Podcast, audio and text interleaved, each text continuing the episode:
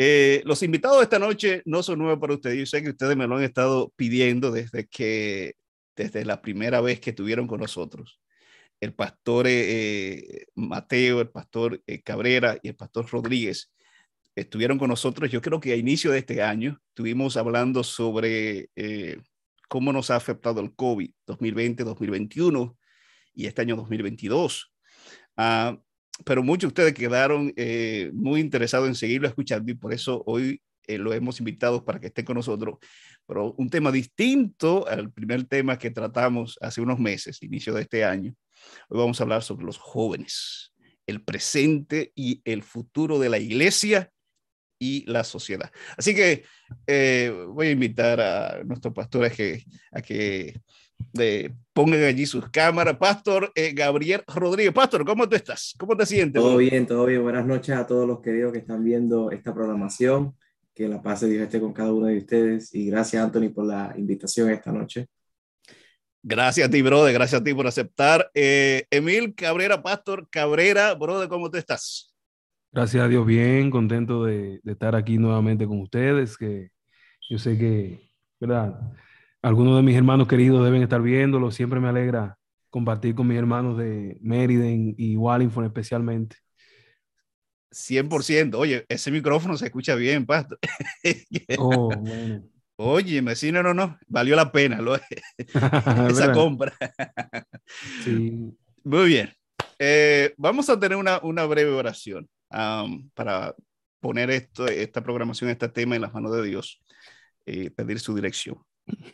Oramos, amante Padre, dirígenos en, esta hora al tratar este tema tan importante, tan delicado.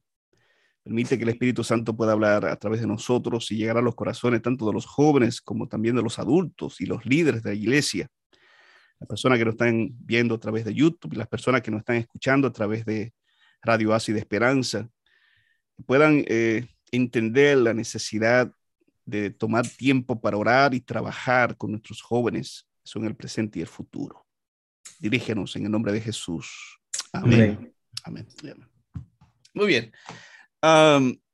yo sé que ustedes eh, han escuchado la frase, los jóvenes son el futuro de la iglesia. Se repite como pan y, se, y, corre como pan caliente en las iglesias, especialmente cuando hay una programación o cuando se habla de los jóvenes. Yo siempre digo que los jóvenes son el presente y el futuro, el presente y el futuro de la iglesia. Yo quisiera saber si ustedes creen lo mismo y qué significa para ustedes eso, qué significa que los jóvenes sean el presente y el futuro de la iglesia. En esta ocasión no vamos, la última vez eh, tuvimos un poco formal, hoy no lo vamos a hacer cualquiera de ustedes que quiera responder eh, en, el orden que ustedes deseen, adelante. Así que, ¿por qué ustedes creen, si ustedes creen que los jóvenes son el presente y el futuro, y qué significa eso? ¿Por qué?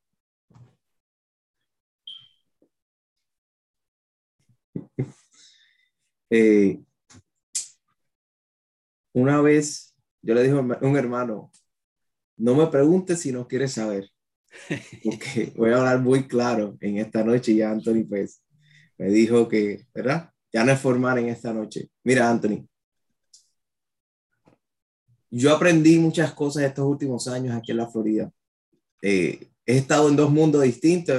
Me imagino que el pastor Carrera también, porque dos mundos distintos de, de donde estaba, ahora al nuevo distrito donde está. Eh, la Florida y el norte son dos mundos distintos. En uno ves los jóvenes son el futuro. En la Florida yo veo los jóvenes son el presente. Mm. Ahora, ¿cómo haces la transición de que convences a los líderes del norte que los jóvenes son el presente y a la iglesia de aquí de la Florida que los jóvenes son el presente, pero también son el futuro a través de los adolescentes? Eh, la iglesia se ha visto transformada. Las iglesias no tenían cámaras no existía lo que live stream, existía en el mundo, pero nunca existió dentro de la iglesia. Eh, queríamos hacer cultos eh, a veces de dos horas. Ahora se han tenido que ver cultos resumidos y cuando vienes a ver, eh, la mayoría de, los, de las personas que están trabajando son los jóvenes a través de la tecnología. ya que muchos no tienen el conocimiento o, o no digamos la capacidad, porque todo se puede aprender, pero no han querido darle eh, el, ese esfuerzo. Todavía he visto iglesias que yo digo, pero ¿cómo es que ustedes nada más tienen su servicio? Pero ¿y qué pasa con, con el mundo online? Sea, es como que se olvidaron de que ya el Evangelio no es el mismo que predicábamos hace tres años. El Evangelio ha evolucionado, es el mismo mensaje, pero hay otros eh, individuos involucrados en los que tenemos que poner en acción en el presente. Eh, los jóvenes son el presente, también son el futuro, porque la iglesia va a seguir evolucionando. Eh, aquellos que estamos, por ejemplo, jóvenes adultos como nosotros ahora mismo al frente, en un futuro vamos a tener carne, pero ¿qué le estamos dejando a los adolescentes que están creciendo? le estamos hablando de una iglesia que los va a apreciar y los va a aceptar, o una iglesia que los va a excluir y que tienes que seguir estos, estas reglas. Eh, aquí no le he visto, he visto una iglesia abierta a que los jóvenes entren en el liderazgo. Eh, he visto una iglesia eh, inclusiva con la comunidad. y he visto a los jóvenes trabajando y poniendo su esfuerzo y ganándose el respeto de la iglesia porque no es tampoco que se lo vamos a dar, ¿verdad? Eh, se tiene que mostrar un respeto cuando estamos con las cosas de Dios o la iglesia o en un trabajo. Pero vemos un mundo muy diferente al mundo que hace tres años veíamos. Eh, la juventud no solamente en aspectos religiosos, sino en todos los sentidos, eh, están tomando el mando de las cosas que ocurren alrededor de nosotros. Poderoso, déjame darle gracias, Pastor Rodríguez, darle la, la bienvenida al Pastor Paul Mateo. Pastor, bendiciones. Bendiciones, mi querido, Dios lo bendiga. Igualmente, igualmente, gracias, brother, por estar con nosotros. Yo sé que ustedes son, ustedes son súper ocupados. Yo no sé cómo es que yo pude conseguirlo los tres, dos veces en el mismo horario. Pero gracias, gracias. Gracias, gracias. No, yo creo que si, si convoca de nuevo, vamos a estar ahí también. Amén. Eso es una realidad. amén. Pensando en la, en la pregunta, yo, bueno, comparto la idea, estoy seguro de que los jóvenes son también el presente eh, de la iglesia y eso, por sobre todas las cosas, entiendo que la Biblia lo sostiene así.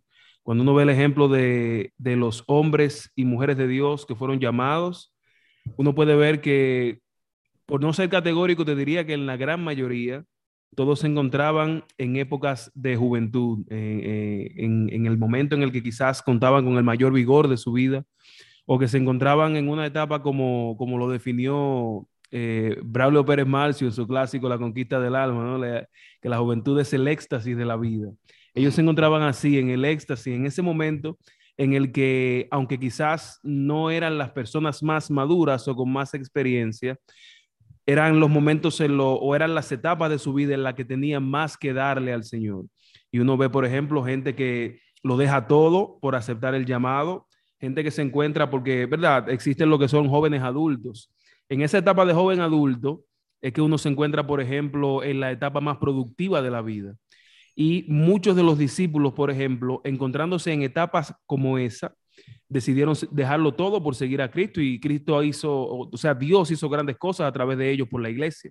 Así que eh, definitivamente los jóvenes son el presente y el futuro de la iglesia. Por eso eh, yo te diría que el, que el hecho de que la iglesia en general entienda esto es de suma importancia porque quienes exigen que la iglesia sea más relevante en el tiempo son precisamente los jóvenes.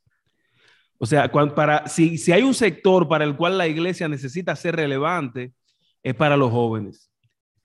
Así que los jóvenes en sí mismos, aunque sea de manera indirecta, hacen que la iglesia sea mejor.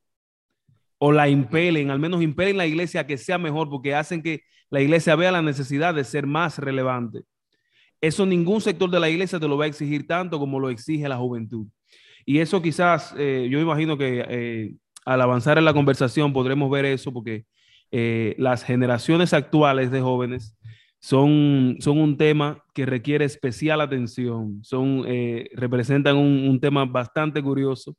Pero yo creo que sí, que los jóvenes son el presente de la iglesia porque se encuentran en la etapa de la vida en la que pueden dar más por Jesús, dar más por la iglesia y porque hacen o desafían a la iglesia a ser más relevante para la generación actual y la próxima o la futura.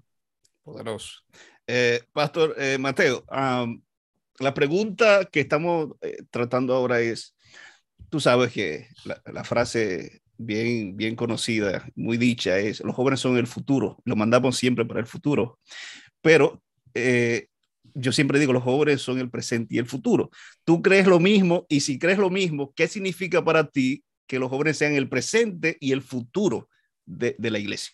Bueno, definitivamente uh, los jóvenes son, empezando por el futuro, obviamente los jóvenes son el futuro de nuestra iglesia, porque el ser humano va decayendo y se va desgastando. Y el joven cuando viene a sustituir a los adultos que están más robustos todavía, tienen más experiencia.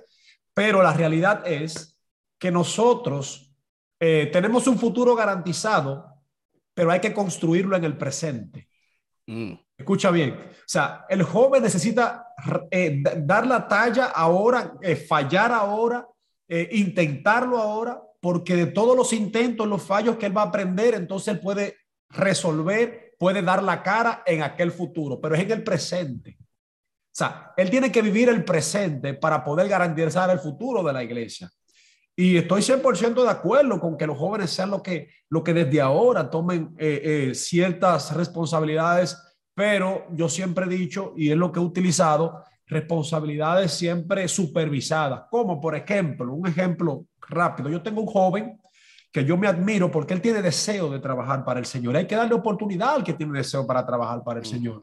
Entonces yo visualicé un área donde yo creo que él pudiera eh, encajar. Digo, mira, le explico bíblicamente lo que tiene que ver con el diaconado. Lo enamoro, le digo, mira, mira, la, mira, mira todo esto, como dice la Biblia, las características de un diácono, y, se emociona. Digo, wow, pero es igual que un anciano, es igual que un pastor. Digo, sí. Ahora mira lo que vamos a hacer. Yo me voy a vestir de diácono contigo. Escucha bien, me voy a vestir de diácono contigo. Vamos a hacer diácono juntos. Ya yo voy a empezar a prepararlo con la visión de que él sea director de diácono para el próximo año. Después te voy a dejar solo, pero me voy a sentar cerca de ti por si me necesitas. Pero lo voy a dejar. Y luego le voy a enseñar cómo dirigir una junta, cómo llevar un punto, cómo comportarse, cómo dirigir reuniones. Ahora bien, en el presente hay que dedicar tiempo con los jóvenes, trabajar con los jóvenes para poder garantizar el futuro de la iglesia a través de ellos. Ese es mi parecer. Poderoso. Eso es discipulado. Eso, eso, eso es lo que yo respiro, pastor. Sí, pero eso, tú sabes que yo acabo de pensar eso mismo, Anthony, que, que eh, si uno reconoce el discipulado como la base del funcionamiento de la iglesia en el tiempo, el discipulado como tal implica eso. El discipulado implica la juventud. Por lo regular, la relación maestro-discípulo era e, establecía un vínculo que era muy parecido o que llegaba a un grado tal como el de padre e hijo. Entonces, eso que hace que separa una generación de otra. O sea, ¿cuál es la generación maestra y cuál es la generación eh, discípula? La generación de discípulos es la generación presente, la generación joven, que por lo tanto, como, como decía Mateo, no hay forma de que los jóvenes sean el futuro si no son el presente, porque ahora es que ellos van a construir lo que serán. Amén. Eso es, una, eso es correcto. Entonces, que el hecho de que sean el futuro implica de que también son el presente. es, un, es un recordatorio y quise empezar con esta pregunta porque tenemos esa mentalidad y lo mandamos a los, a los niños y a los jóvenes para el futuro y pensamos, sí, cuando crezcan y tengan experiencia, entonces serán ancianos, serán predicadores, serán pastores, pero mientras están allí en una banca o están participando de algún tipo de programación, escuela sabática o mediocre, porque no estamos invirtiendo tiempo, energía, etcétera, etcétera, etcétera, en ellos, reconociendo que para que puedan ser grandes líderes en el, futuro, tienen que formarse ahora en el presente. Eh, eh, me emociona tenerlo ustedes porque ustedes, ustedes son líderes, son pastores y son jóvenes. O sea, y tienen experiencia. Ustedes han trabajado con jóvenes, están trabajando con jóvenes. O sea que por todos los lados, ustedes saben lo, lo, que están hablando. Eh, vamos a hablar de retos. son, tengo dos preguntas en una. Y recuerden que esto no, no es como la última vez, cualquiera de ustedes puede responder en cualquier orden, no importa. Estamos, estamos a informar y a lo franco.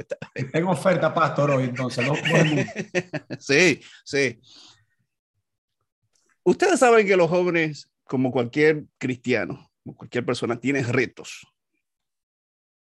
Pero si ustedes tuvieran que pensar en uno, ¿cuál es el mayor reto de los jóvenes fuera de la iglesia? Primera parte de la pregunta.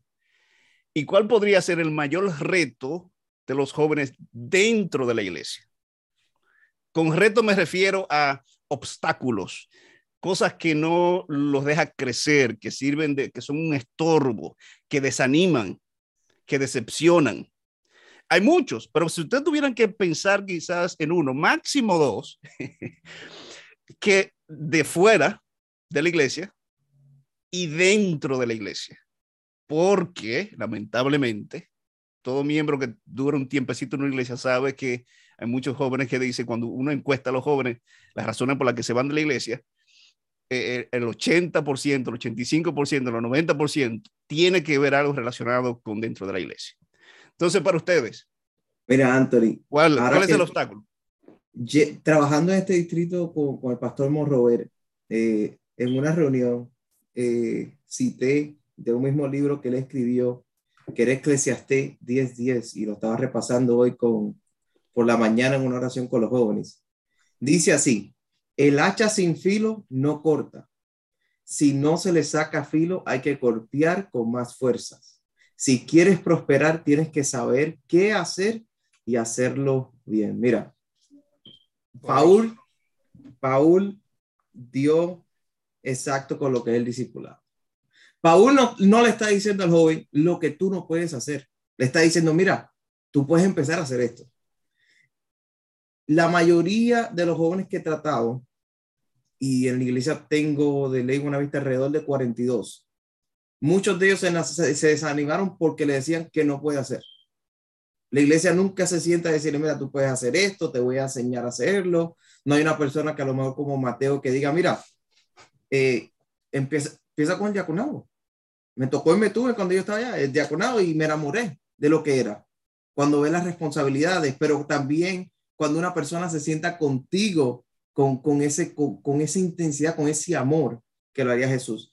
Muchos de los jóvenes, cuando entran a la iglesia, y ustedes lo saben y lo voy a decir por ustedes, porque como ustedes están allá, y a mí no, no, me van a entrar a palo porque no estoy allá, a menos que vaya de vacaciones.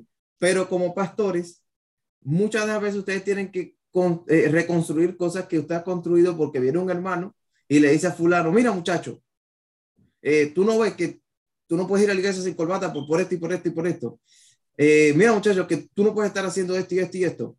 Que tú no puedes estar moviéndote así así, que no puedes estar haciendo esto. Y muchas veces el muchacho le dice lo que no puede hacer y dice, pero entonces ¿para qué yo entre aquí?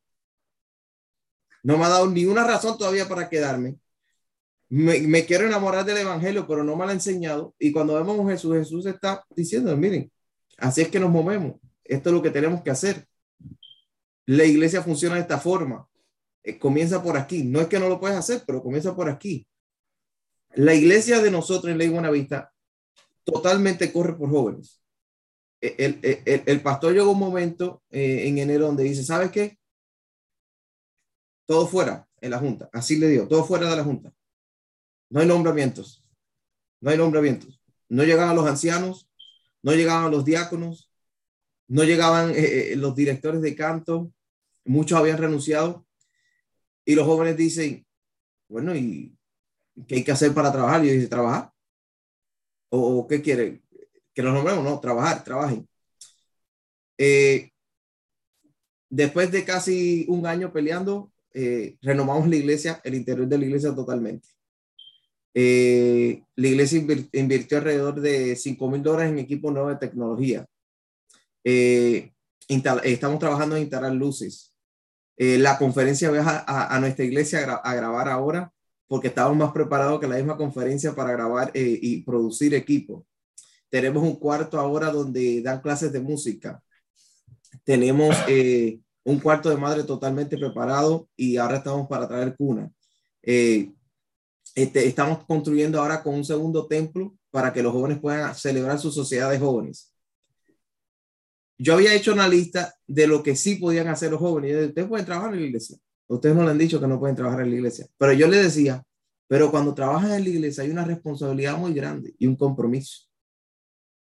Tú no me estás diciendo que sí a mí, tú le estás diciendo que sí a Dios. Y yo hacía lo mismo que hacía Paul. Vamos a sentarnos. Tú quieres trabajar como, quieres trabajar con, con, con lo que es el templo, dentro del templo. Mira, estas son las responsabilidades, este es el significado, pero tú tienes que llevar una preparación. No es que vas a entrar y vas a vivir un mundo eh, afuera, pero yo te voy a mostrar para que te enamores de Jesús.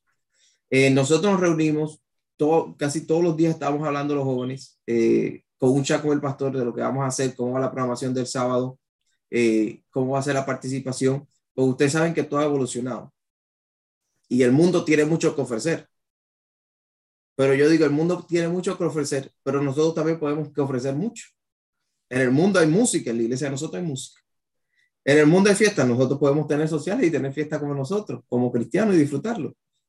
El mundo tiene eh, de deporte. Tuvimos a estar celebrando deporte. Y nosotros hemos ido transformando no la iglesia en el mundo, porque eso es muy importante. Tenemos la diferencia entre el mundo y una iglesia, un templo donde vamos a celebrar, pero también le enseñamos a los jóvenes donde sí pueden venir. Nosotros estamos trabajando en tener una cafetería para los jóvenes, para que durante la semana, cuando se vean así agobiados, puedan ir a un lugar y tengan acceso a ir a, orar. Eso es lo que le estamos llamando el proyecto Buscando un Oasis. Y muchas veces los jóvenes, como Paul tiene, eh, vamos a decirle así un pupilo, están buscando un oasis. El mundo no es fácil. Y los jóvenes saben lo que hay en el mundo, pero ellos saben realmente lo que hay dentro de la iglesia. Le hemos mostrado lo que sí tiene la iglesia para mostrar. Porque todo el mundo sabe que Cristo murió en la cruz, que Él murió por tus pecados, pero los jóvenes no es solamente con eso que lo vamos a ganar. Hay que mostrarle un Jesús que los ama, un Jesús que quiere que ellos vengan como estén, un Jesús que los va a aceptar, que los va a transformar, pero un Jesús que tiene hijos como Mateo, como el pastor Emil, como el pastor Galán, que están dispuestos a trabajar con ellos. Y yo conozco muchos líderes que yo le he preguntado, ¿y y tú conoces mucho. No, yo nunca lo vi. Tú sabes que lleva tres años aquí en la iglesia y, y ustedes no sabían que él estaba aquí. Y yo llevo una lista de todos los jóvenes, eh, yo los llamo, tenemos eh, dos voluntarios más de, de, de, lo que es la directiva de jóvenes. Yo sé dónde se están moviendo todos los jóvenes de mi iglesia. Yo sé cómo se están moviendo, dónde están, si están de vacaciones, eh, si van a estar en la iglesia, si van a faltar. Yo sé cómo se están moviendo y la directiva y el pastor sabe cómo se están moviendo. A mí me preguntan, ¿dónde está Brian? Eh, Brian está en Washington trabajando este, este, esta semana. Mm. ¿Dónde está Génesis? Está en lugar cantando este próximo sábado. Los jóvenes han aprendido de que hay alguien que los quiere y los ama dentro de la iglesia. No por algo que puedan hacer. No es por algo que puedan hacer, sino que lo amamos y lo queremos realmente y queremos que estén con nosotros. Que llegamos al punto que el predicador ni siquiera llama a la puerta, el predicador se queda arriba, porque antes que llegue el predicador a la puerta a saludar, en nuestra iglesia hay cinco jóvenes cogiendo los nombres de cada joven y haciendo follow lo que uno le dice a cada joven que nos visitó. A cada joven que tal vez no nos contestó la llamada. Porque muchas veces queremos pensar mucho en lo que el mundo ofrece y qué pasa dentro de la iglesia, pero muchas veces nosotros somos causantes de ese problema.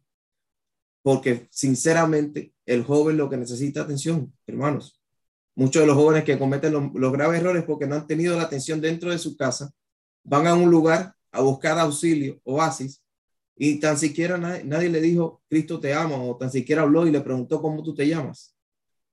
Ni siquiera eh, se sentó y le dijo, mira, vas a venir el próximo sábado, o cuando viene y regresa tres sábados seguidos, eh, no te sabes todavía el nombre de, de la visita.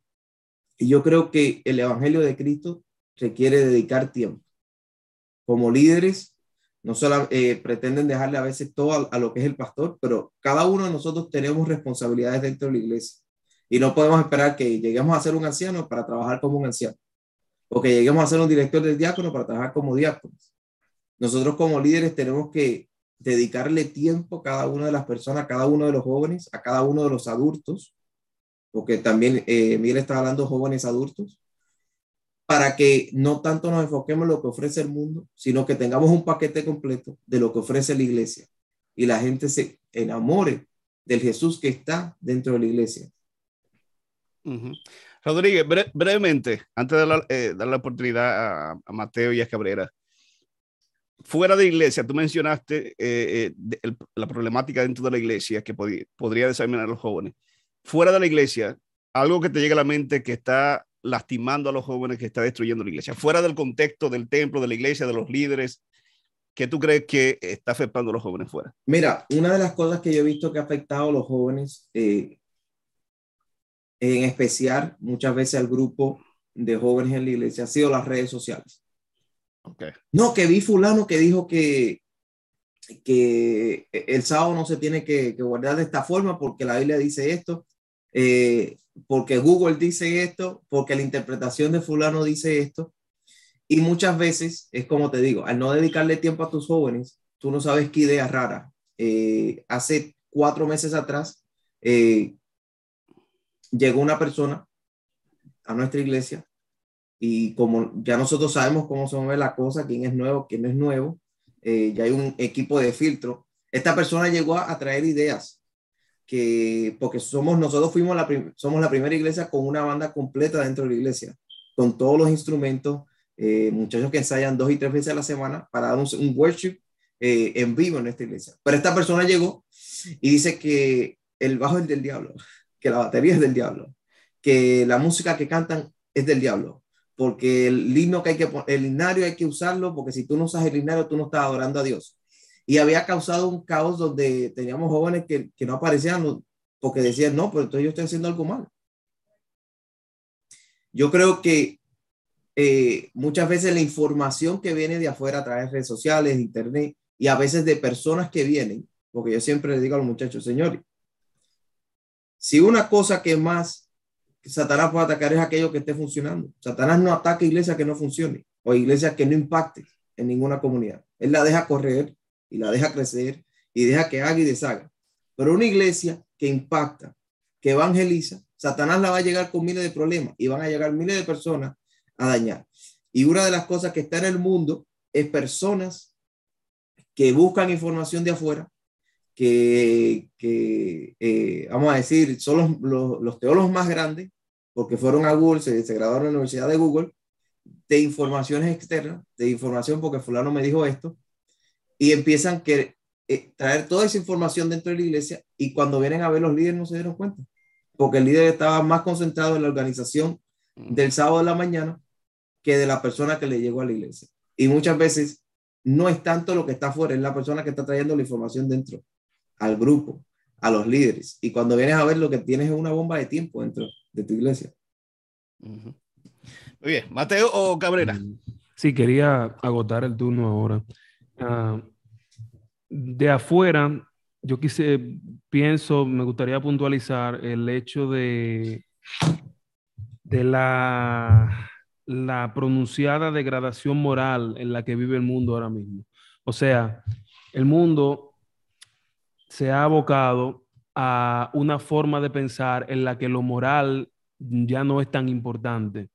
Eh, los jóvenes en el mundo, por ejemplo, imagínate, que o sea, lo que te quiero decir es que los jóvenes de manera secular no reciben o no comprenden la importancia que tiene, por ejemplo, la familia, la importancia que tienen, por ejemplo, los valores, las buenas costumbres, como nosotros la conocemos. Esas cosas, a medida que pasa el tiempo, pierden valor y pierden importancia para los jóvenes y provocan entonces que ellos no se interesen por cuestiones tan importantes como la religión.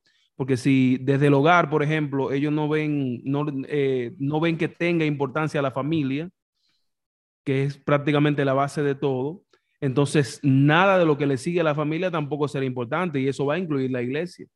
Así que eh, esa, eh, esa degradación moral tan marcada en nuestras culturas, al menos de Occidente, que es donde nosotros vivimos, yo entiendo que afecta a los jóvenes para que le den importancia a la vida religiosa o a la iglesia. Desde adentro, pues yo podría mencionar dos cosas. Para una de ellas, quisiera citar un libro que después de que lea la cita te voy a decir cuál es, para que si los hermanos se interesan en el tema de los jóvenes, puedan eh, buscarlo. Míralo, mira este párrafo. Dice así, hay una generación de cristianos jóvenes que creen que la iglesia en la cual se criaron no es un lugar seguro en el que puedan tener dudas razonables.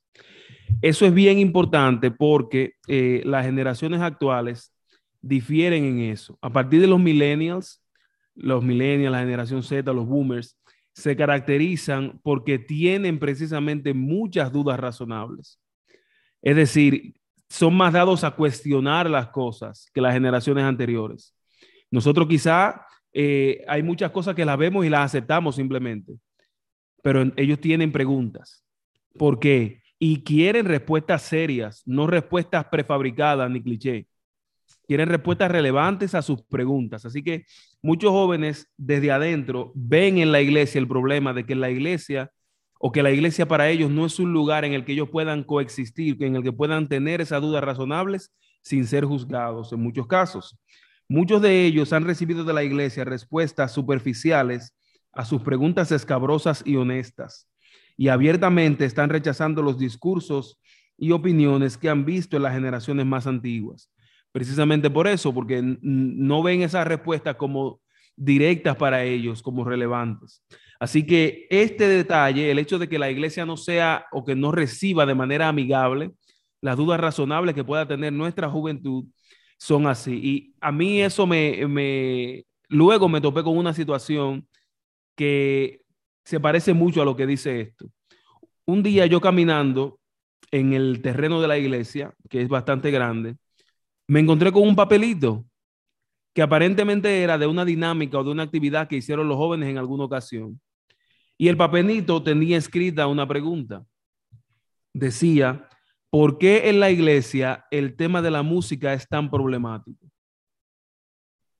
O sea que aparentemente en una dinámica en la que ellos tenían que escribir preguntas, yo estoy seguro que un joven fue el que escribió eso.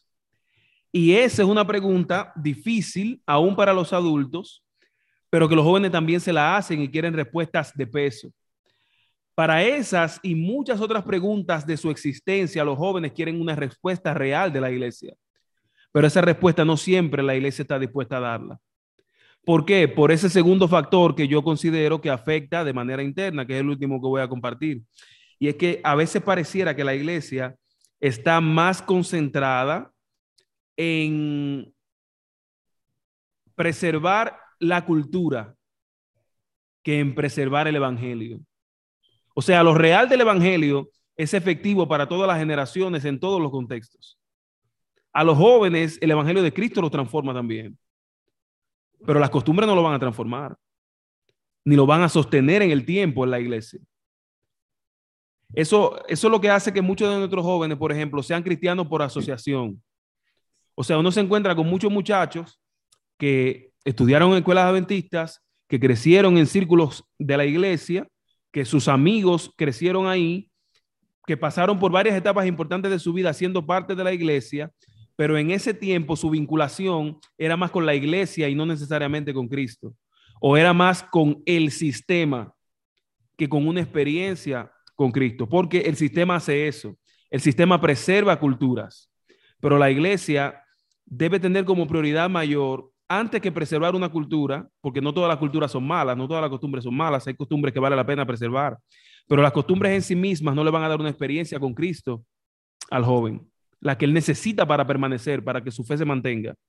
Eso solo Cristo se lo va a dar. Entonces, cuando la iglesia está más preocupada por mantener esas costumbres o una cultura que su esencia bíblica, entonces eso representa un obstáculo serio para los jóvenes. Así que, eh, puntualizando eso, tú sabes, uno siempre ha oído que los principios no cambian, ¿verdad? Nosotros nunca debemos estar dispuestos a negociar los principios. El problema es que nosotros confundamos las costumbres con los principios. Lo que no vamos a negociar son los principios, pero nosotros fácilmente podemos estar cargando con costumbres malas o antibíblicas por años y años y años que lo único que las sostiene es una tradición. Y eso es un obstáculo serio para los jóvenes, porque esa cosa los jóvenes la ven y se preguntan por qué. Pero como no son buenas en esencia, pues la iglesia no le puede dar una respuesta buena tampoco. Así que, eh, resumiéndolo, desde afuera, la degradación moral eh, a la que ninguno de nosotros escapa, y desde adentro, yo creo que el hecho de que la iglesia no sea amigable a las dudas razonables de los muchachos y el hecho de que eh, como iglesia muchas veces nos concentramos más en las costumbres o en, las, o en los sistemas que en la experiencia que la iglesia debe darle a nuestros muchachos con Cristo. Eh, ese libro al cual cité para el primero de los aspectos internos que les dije es este, que en inglés se llama You Lost Me. En español me perdieron. Esta es la versión en español. Eh, eh, es escrito por el director de Barna, que es basado en una investigación estadística sobre jóvenes que al crecer o al salir de la adolescencia, por lo regular, abandonan la fe también. ¿Por qué eso pasa? Y sugerencias para, para contrarrestar ese efecto y preservar las generaciones de la iglesia es el tema de ese libro. Así que esos son los tres factores que quería mencionarte, Pastor. Bueno, antes de darle la oportunidad, Mateo, hace unos años recuerdo un seminario de jóvenes solteros y, en noviazgo. Eh, lo estaba dando un, un laico, eh, pero un señor ya mayor. Y en la sección de las preguntas, esta es la generación que pregunta. Y son preguntas difíciles y son preguntas que eh, tienen el derecho a, escuchar una contestación válida y que pueda convencerlo. Uno de los jóvenes preguntó, ¿por qué Dios prohíbe la fornicación? Si yo estoy con mi novio y tenemos años, una persona adulta, ¿por qué no puede tener relación sexual? Y la, la, persona que estaba allí dirigiendo el seminario dijo, porque Dios así lo dice y punto, solo hay que callarse. Y así, y, o sea, yo pensé que era como un chiste, o, o, o no sé, o, la introducción a la contestación, pero esa fue la contestación.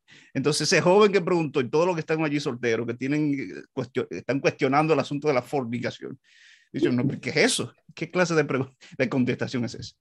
Muy bien, eh, Mateo. Líder, eh, lo primero que quiero preguntarle es si, si usted estaba, lo voy anotando, si usted estaba anotando la fecha para la parte 2, porque esto va a quedar. Cuando se habla Poderoso. de jóvenes, son temas sumamente importantes, son temas que nosotros realmente podemos compartirlo. Pero eh, usted me avisa, porque en realidad eh, está muy bueno la, la, la participación de los muchachos. Y déjame decirte que uh, yo lo tomo desde el punto de vista, yo lo divido, jóvenes adolescentes, jóvenes adultos, tienen diferentes retos. Uh, yo en mi casa, yo tengo un ministerio porque tengo tres adolescentes. Uh -huh. Tengo edad de 15 años, escuche bien, pastor, tengo edad de 17 y tengo edad de 18. Uh -huh. La de 18 tiene novio, o sea, ahí tengo que hablarle de, un de, de, de algunos temas, ¿verdad? La 17 no tiene, pero va a tener próximamente. Hay que hablarle también. Al de 15, o sea que ahí es un poquito, tú me entiendes, tengo que dividirme. Ahora bien, los retos que, que ellos ven afuera, a mí me, me, llama mucho la atención lo de la inmoralidad que estaba hablando eh, el pastor Emil Cabrera. Y es que el asunto eh, hoy día, uh, el joven adulto, yo digo adulto, pero realmente a lo sitúo uno, un joven de 21 años, un joven adulto, pero para mí sigue siendo un niño. Sin embargo, vemos que ha crecido en gran manera, no sé si usted se ha dado cuenta en sus iglesias, o a lo mejor sucede, una ola de casamiento a temprana edad. Una ola de casamiento a temprana edad. Me estoy refiriendo a 21, 20, 19, 22 años casándose. Y eso ha provocado que aumente la cantidad de divorcios. ¿A qué se debe esto? Bueno, que los jóvenes hoy día eh, están prácticamente consiguiendo licencia para poder tener relaciones sexuales y que Dios la apruebe. O sea, si me caso, puedo entonces entrar en aquello que es bueno, porque si usted le dice al joven que es malo, usted le está haciendo un daño grandísimo. Yo hablo con mis hijos. Eso, las, las relaciones sexuales, tener relaciones sexuales es bueno, es agradable es una experiencia única, pero todo tiene su tiempo y el por qué. Tú tienes que explicárselo.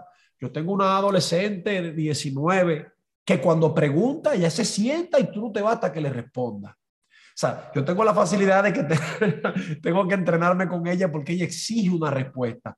Y yo he notado que afuera hay muchas interrogantes que adentro no tenemos respuestas o preferimos evadir la respuesta para no enfrentar el joven, por, quizá por algún tabú, quizá porque creemos que nos estamos adelantando. Sin embargo, la educación fuera, refiriéndome al adolescente, es mucho mayor que la educación que tenemos dentro. O sea, la competencia que tenemos, por ejemplo, en las escuelas, de lo que se le está enseñando a los jóvenes, es sobrepasa a lo que nosotros le estamos enseñando dentro de nuestra iglesia. ¿Por qué? Porque el joven no le gusta ir.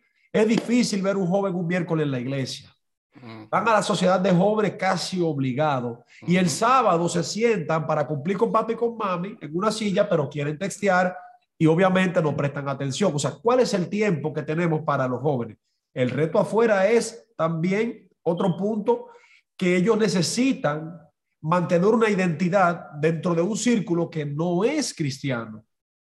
Por ejemplo, yo como joven, identificarme como cristiano, donde hay un grupo en la escuela que ninguno lo son, para ellos, lo digo porque he tenido experiencia, hablo mucho con los jóvenes y me gusta nutrirme para yo ver qué está pasando y para yo estudiarlo. Y a ellos se le hace difícil identificarse como cristianos. Aunque calladito, todo el mundo sabe que son cristianos, pero ellos no se atreven a contrarrestar cualquier conversación que se dé allí, siendo yo cristiano, sabiendo que el apóstol Pablo lo dice claro en Primera de Corintios. La mala conversación corrompe las buenas costumbres. Es lamentable que le enseñamos dentro algunas cositas, pero cuando vamos, cuando ellos van afuera, ellos no, no están preparados para contrarrestar todas aquellas cosas negativas que se dan en el mundo, porque un ejemplo claro, ellos ven jóvenes que no son cristianos, ¿verdad? Que tienen buen trabajo, que tienen un carro bueno, que, que no van a la iglesia nunca, que tiene un aspecto eh, en las redes sociales único, y el joven viene y te pregunta, pero ellos no les son fieles a Dios. ¿Por qué? Tienen de todo y nosotros no. Líder, tiene que sentarse a hablar con un joven para explicarle estas cosas. Entonces hay muchas preguntas que ellos tienen y ellos se manejan tipo dron. Ellos están arriba como que no está pasando nada, pero ellos se están dando cuenta de todo. ¿Por qué le digo esto? Usted fue a mi iglesia aquí en la 137 de la Nuberi y estamos en la escuela sabática en la parte del comedor, pero usted fue al culto divino y usted habló acerca de, del, del aborto, ¿recuerda? Usted habló acerca del aborto porque había un debate allí en la escuela sabática de un grupo de adolescentes. De acuerdo, sí. Y gloria a Dios, gloria a Dios que hubo respuesta para, oh, pero ¿qué hacer si es violada? Y, lo, lo, lo, lo, aborto. O sea, hubieron muchas, muchas, muchas respuestas a las preguntas que ellos tenían. Pero ¿qué sucede, Pasto? No siempre el joven dentro tiene la oportunidad de recibir respuestas en lo que se le está ofreciendo. ¿A qué me refiero? En un culto divino, por ejemplo, en un tema central, es difícil que ellos reciban respuestas a sus preguntas. En una sociedad de jóvenes es difícil que reciban respuestas a sus preguntas. En un, en un culto del miércoles es difícil. Ahora bien, por eso es que yo hoy día estoy incentivando, estoy trabajando fuertemente en que cada iglesia tiene que levantar un grupo pequeño para jóvenes específicamente. No puede ser mezclado porque los jóvenes no se abren, inclusive el adolescente y el joven adulto no mezclan porque tienen ideales diferentes. Pero cuando hay un grupo pequeño, ese es el ambiente relacional perfecto para que el joven se abra, para que el joven pregunte, para que el joven tenga la oportunidad de recibir una respuesta detallada. Pero es hoy día el problema que tenemos adentro es que lo que le estamos ofreciendo al joven no es suficiente para prepararse y contrarrestar lo que está afuera, que no tenemos respuestas para ello. No sé si me doy a entender. O sea, lo que le dedicamos a ellos dentro, eh, le mencioné tres cultos, no es suficiente para ellos estar preparados para hacer frente a aquellas interrogantes que nacen cuando van al mundo. Digo cuando van al mundo, es que están fuera de la iglesia, ya sea en el trabajo, ya sea en la escuela, en la universidad. Por eso es que la, la cantidad de jóvenes que cuando van a la universidad salen y abandonan la fe porque no logran mantener su identidad como cristianos. Nunca tuvieron una experiencia con Cristo cuando ellos tuvieron en la juventud, eh, en la adolescencia dentro de la iglesia. No hubo una relación. Y yo me di cuenta porque en mi tesis en la universidad, yo estudié acerca de la relación entre padres e hijos adolescentes. Claro, tengo adolescente y me interesó el tema muchísimo. Y tomé ese tema para estudiarlo y me di cuenta en una encuesta que hice a más de 50 jóvenes en el área del Merrimack y las respuestas fueron interesantes a ciertas preguntas. Por ejemplo, ¿qué es ¿Cuál es la experiencia que has tenido mientras oras? Pastor, una experiencia eh, real en la oración era un 35% de un 100%. O sea, ellos no sentían, la respuesta, no sentimos nada mientras oramos. Y es difícil tú comunicarte con Dios a través de la oración que tú no sientas nada. O sea, no hay una relación con Jesucristo. El joven no está teniendo dentro de la iglesia, vamos a ser realistas, una relación con Jesucristo. Y un joven viviendo sin una relación con Jesucristo, es imposible que permanezca la fe. O sea, cuando va afuera, va débil, porque no ha habido una relación. Y otro, y otro detalle es que la relación que están teniendo los padres con los jóvenes es pobre, porque los jóvenes arrojaron, eh, arrojaron estadísticas de que no tenían buenas relaciones con sus padres, no confiaban en contarle. O sea, había una pregunta, ¿qué, ¿cuánta confianza tienes con contarle algo personal a tus padres? Un 25%. Y mm. quizás las hembras aumentaban un poquito en un 40 por, con la madre, pero los varones ni con el padre ni con la madre. O sea, hay datos que pudiéramos compartir, que, pero que son relevantes, que nosotros tenemos que tomar en cuenta porque están sucediendo. O sea, yo no estoy hablando de los jóvenes de mi iglesia, jóvenes que eh, encuestas encuesta que fueron eh, bien, bien secretas, podemos decir que ellos pudieron ser reales, pudieron ser eh, auténticos, ¿verdad? Y, son fehacientes los datos estadísticos. No ha habido en, la familia, al no haber una relación interna con los jóvenes, una conversación, un estudio entre la familia, cuando tú vas a la iglesia, el joven no tiene nada ya. El principal reto que yo veo que enfrentan es que ellos no encuentran en la iglesia una oportunidad para recibir respuesta a sus dudas. Y fuera, siempre, paulatinamente, diariamente, viven creciendo las dudas y las que tenían no han sido satisfactoriamente mm. llenas. Y eso es un círculo. Voy a la iglesia, no me responde, pero aquí voy al mundo y nace una duda. Voy a la iglesia, lo que... Y otra cosa, dentro de la iglesia los jóvenes están siendo afectados por los problemas internos de la iglesia. Cuando hay problemas internos entre hermanos, en junta, que esto, que lo otro, ellos están pendientes a todo lo que está pasando. Y si esta es la iglesia, si este es el lugar seguro, si este es el ambiente donde, nada, con los amigos yo me llevo mejor, allí no se discute, allí no se pelea, allí está todo bien, allí no hay nada mal. O sea, e, e, es, un asunto de, hay un contraste muy, muy fuerte. Y yo lo resumo en esto. Allí nacen interrogantes, pero cuando vengo aquí no recibo respuesta. Y ese círculo lo va ahogando y lo va ahogando. Y al final, pastor, ¿para qué? ¿Para qué ser cristiano? No hay un sentido de la vida cristiana. Ahora, aquellos que sobreviven a esto es porque constantemente han tenido, el joven que ha sobrevivido a la iglesia es porque ha tenido un mentor que le dedica tiempo, que lo lleva aquí, que lo lleva allá, que le da respuesta, que, que lo orienta, que se pone con él. Revise, revisen ustedes también a Gabriel y, Emil. Los jóvenes de sus iglesias o los jóvenes que ustedes han conocido, de adolescentes a jóvenes adultos que han sobrevivido en la iglesia, han tenido un mentor. Han tenido un mentor que ha estado con él todo el tiempo que, le, que, ha tenido, que cuando sale una oye, pero ¿y por qué pasa esto en la iglesia? Mira, esto y esto, pero es con el, con el, el joven, no es con palabras. El joven no escucha mucho, no tiene tiempo para escucharte tampoco, es con hechos. Ellos, eh, lo práctico es lo que ellos absorben. Las palabras, a ellos le entran por aquí y le salen por allí. Tú le quieres hablar a un joven, tú le quieres dar un sermón a un joven, tú no tienes más de 25 minutos para presentarle un sermón a un joven y tiene que ser muy dinámico. Porque después de 20 minutos, olvídate que no quieren ni saber lo que tú estás hablando. Entonces, fuera de allí, es más lo que se puede hacer con ellos. ¿Para qué? Para cumplir con el rol de, de llenar sus, sus inquietudes y que cuando vayan allá, ellos tengan automáticamente una respuesta a lo que se está generando en el entorno cuando están fuera de la iglesia. Poderoso, tú no te equivocaste cuando dijiste que necesitamos una parte. eh, poderoso. sin duda necesitamos una parte 2. No quiero, ya se nos fue el tiempo, pero tengo, eh, yo quisiera que ustedes finalicen con una palabra bien breve. Eh, hay personas que nos están viendo y que nos están escuchando, líderes, eh, ancianos, padres. Si ustedes tuvieran, ya para finalizar esta primera parte, luego vamos a tener, vamos a buscar un espacio para seguir con, esta, con este tema. Si ustedes tuvieran que dar una palabra, eh, un consejo que sale del corazón de ustedes, que son líderes y jóvenes de la iglesia, hablándole ahora directamente a los adultos, ¿verdad? A los padres, líderes.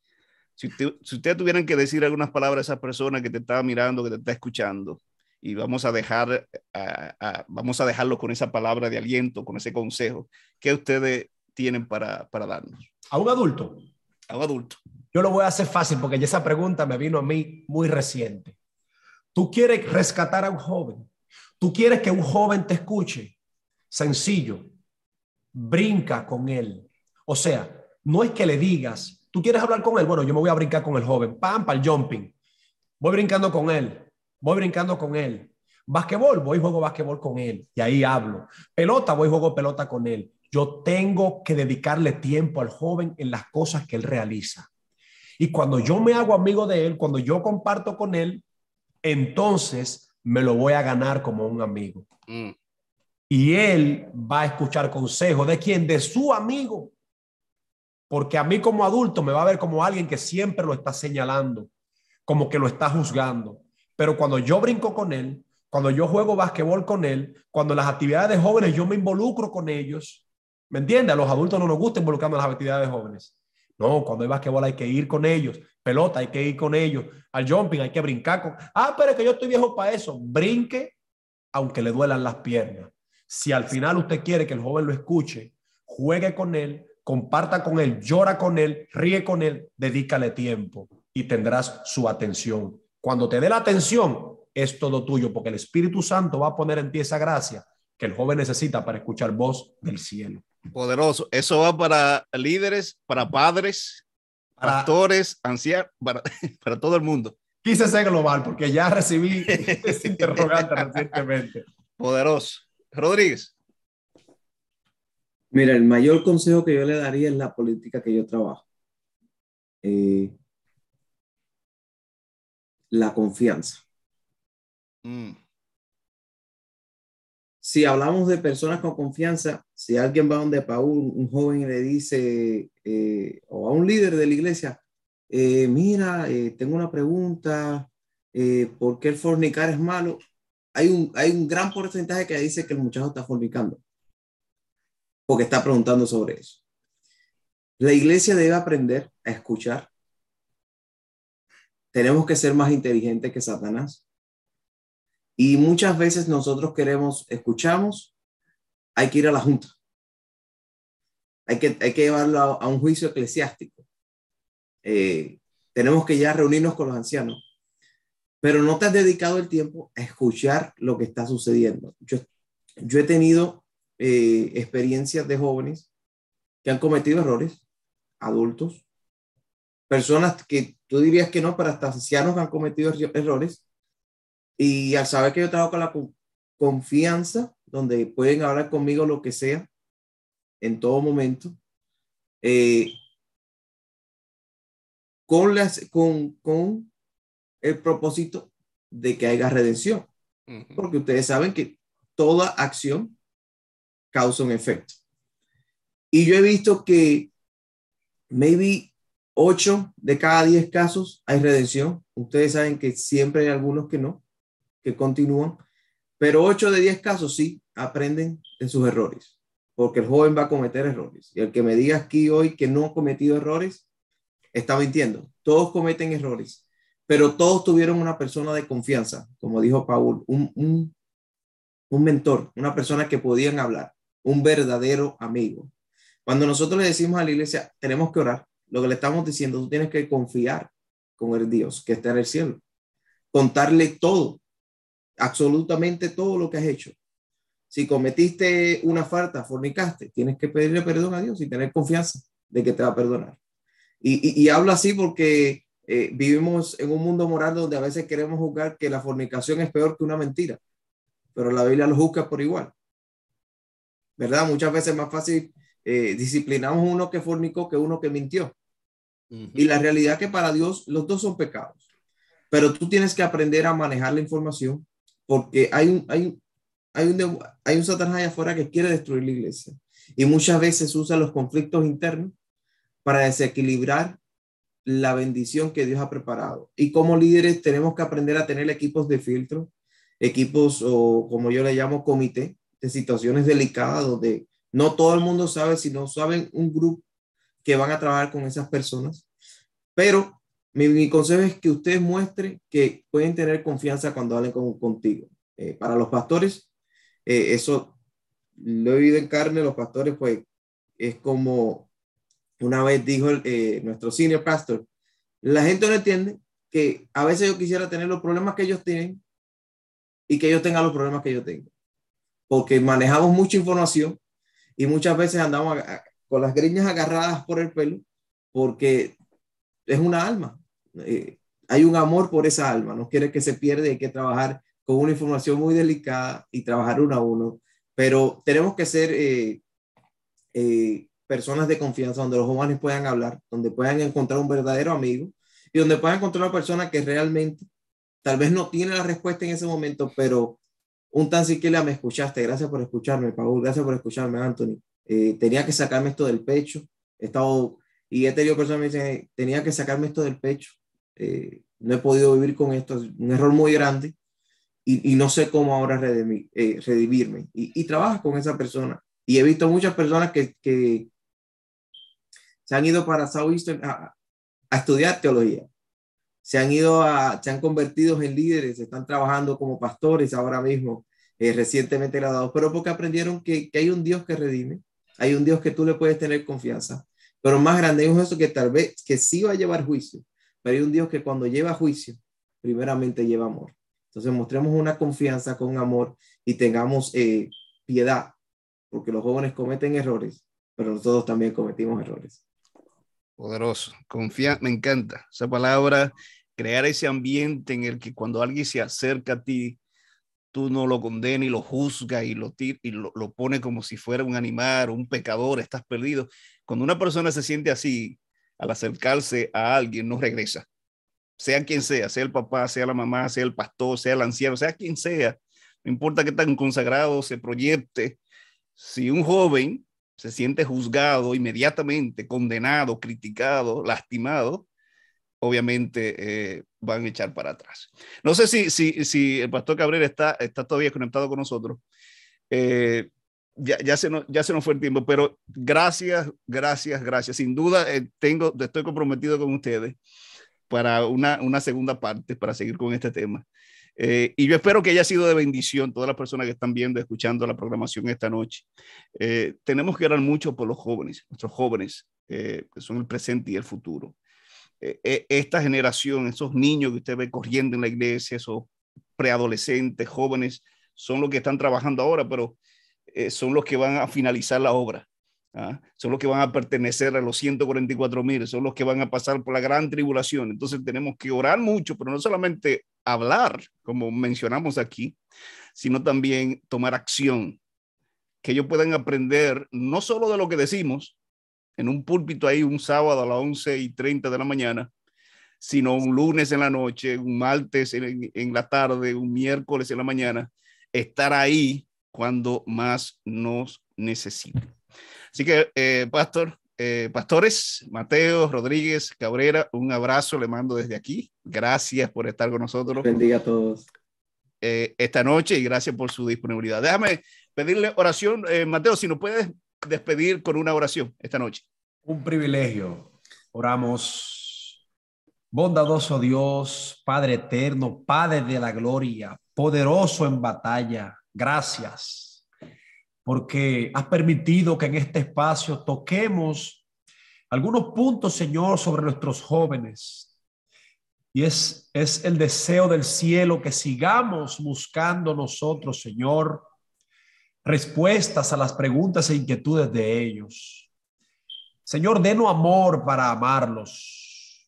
Ayúdanos, Señor, a dedicarle tiempo de calidad a nuestros jóvenes que podamos brincar con ellos, que podamos reír con ellos, llorar con ellos y que ellos puedan ver en nosotros no a un pastor, no a un anciano, no a un padre, sino a Jesucristo.